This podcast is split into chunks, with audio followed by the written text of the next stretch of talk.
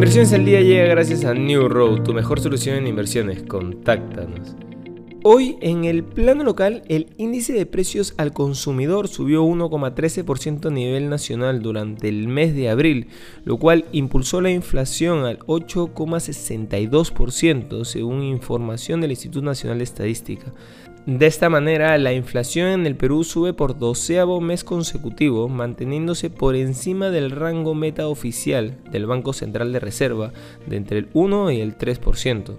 Solo en Lima Metropolitana se calcula que en el último año la inflación ha sido del 7,96%. Con este resultado Lima habría alcanzado la inflación más alta desde mayo de 1998 cuando el Perú se enfrentó al fenómeno del niño y se registró una crisis financiera.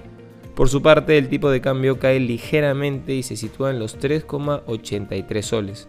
En los mercados internacionales, en la apertura, los principales índices abren ligeramente en positivo, donde el Dow Jones sube un 0,06%, mientras que los del S&P 500 ganan un 0,28%.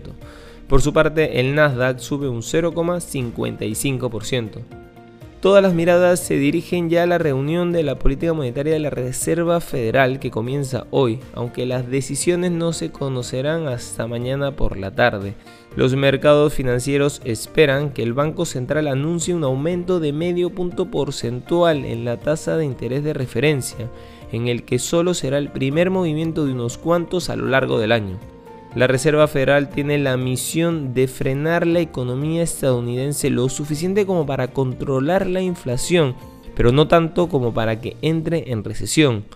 Esto es un reto que no parece fácil de lograr, hasta el punto de que las dudas llegan incluso a algunos ex funcionarios de la Fed.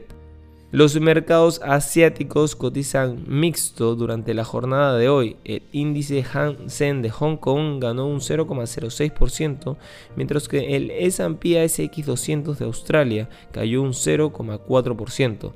La economía de Hong Kong se contrajo un 4% sobre la base interanual en el primer trimestre del 2022. Por otro lado, el rendimiento de los bonos gubernamentales mundiales alcanzaron nuevos máximos mientras los inversionistas se preparan para nuevas alzas de tasas por parte de los bancos centrales para moderar la abrasadora inflación. El rendimiento a 10 años de Alemania subió hasta tocar el 1% por primera vez desde 2015 antes de retroceder, mientras que la tasa correspondiente del Reino Unido superó el 2% por primera vez en más de una semana. Los rendimientos del Tesoro americano cayeron el martes después de subir por encima del 3% el lunes por la noche. Y no queremos irnos sin mencionar que según el gurú de las inversiones Charles Moniz, fundador y director de inversiones de Value Works, estamos en un momento inmejorable para invertir en las Big Tech. Afirma que estamos en un periodo en el que las empresas tecnológicas se están vendiendo y los inversores están nerviosos, por lo que la caída es brutal pero eso también crea una oportunidad. Por ejemplo, Netflix sigue siendo una empresa de gran crecimiento, puede quejarse de la pérdida de suscriptores, pero no fue un trimestre terrible para ellos. Los ingresos subieron un 10% respecto al trimestre anterior y los márgenes fueron sólidos. Estas han sido las noticias más importantes de hoy, martes 3 de mayo del 2022. Yo soy Eduardo Ballesteros, que tengas un feliz martes.